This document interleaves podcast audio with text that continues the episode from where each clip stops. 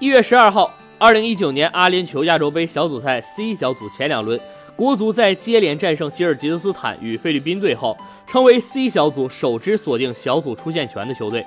紧接着，韩国队步中国队后尘，他们在连胜非吉两队后，亦提前一轮获得出线。如此一来，中韩两队率先锁定该组两个出线名额。而从眼下 C 小组积分形势来看，中国队两战两胜，韩国队两战两胜，吉尔吉斯斯坦两战两负，净胜球负二积零分；菲律宾队两战两负，也就是说，中国队凭借着净胜球优势力压韩国队，排名 C 小组榜首。小组赛最后一轮，中国将和韩国队展开正面交锋。只要中国队在末轮比赛中输球，他们将获得 C 小组第二，随即会在八分之一决赛小组中对阵 C A 小组第二。至于 C 小组末轮最后一场交锋，由吉尔吉斯斯坦和菲律宾队，而此役的胜者有极有可能以小组第三身份闯入八分之一决赛。对中国队来说，是以 C 组第一身份征战八分之一决赛，还是以 C 组第二身份征战八分之一决赛，赛程难度是截然不同的。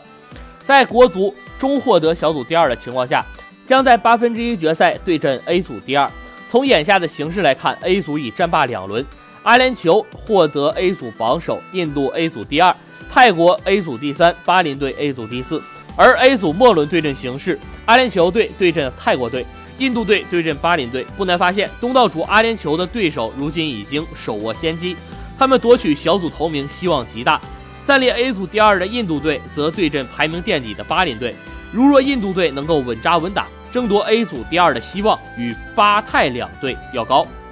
故而，如若中国获得 C 组第二身份晋级，他们最有可能在八分之一决赛中约战印度队；而从中国获得小组第一的情况下，将在八分之一决赛对阵 A、B、F 组的第三。从 A 组积分榜赛程来看，印度、泰国与巴林均有可能获得该组第三。无论是面对哪支球队，对于国足来说都是一个相对比较理想的对手。从 B 组积分榜形势来看。约旦与卫冕冠军澳大利亚分居前两名，约旦队末轮对阵巴勒斯坦，澳大利亚末轮对阵叙利亚。可见 B 组第三最有可能在叙利亚和巴勒斯坦之中产生。而对于国足来说，巴勒斯坦拿到该组第三或许是最为理想的一种结果。至于 F 小组中，日本队与乌兹别克斯坦的综合实力有目共睹，日乌两队目前均以一战一胜的成绩分列 F 组的前两位。至于 F 组另外两支球队，则是土库曼斯坦与阿曼队。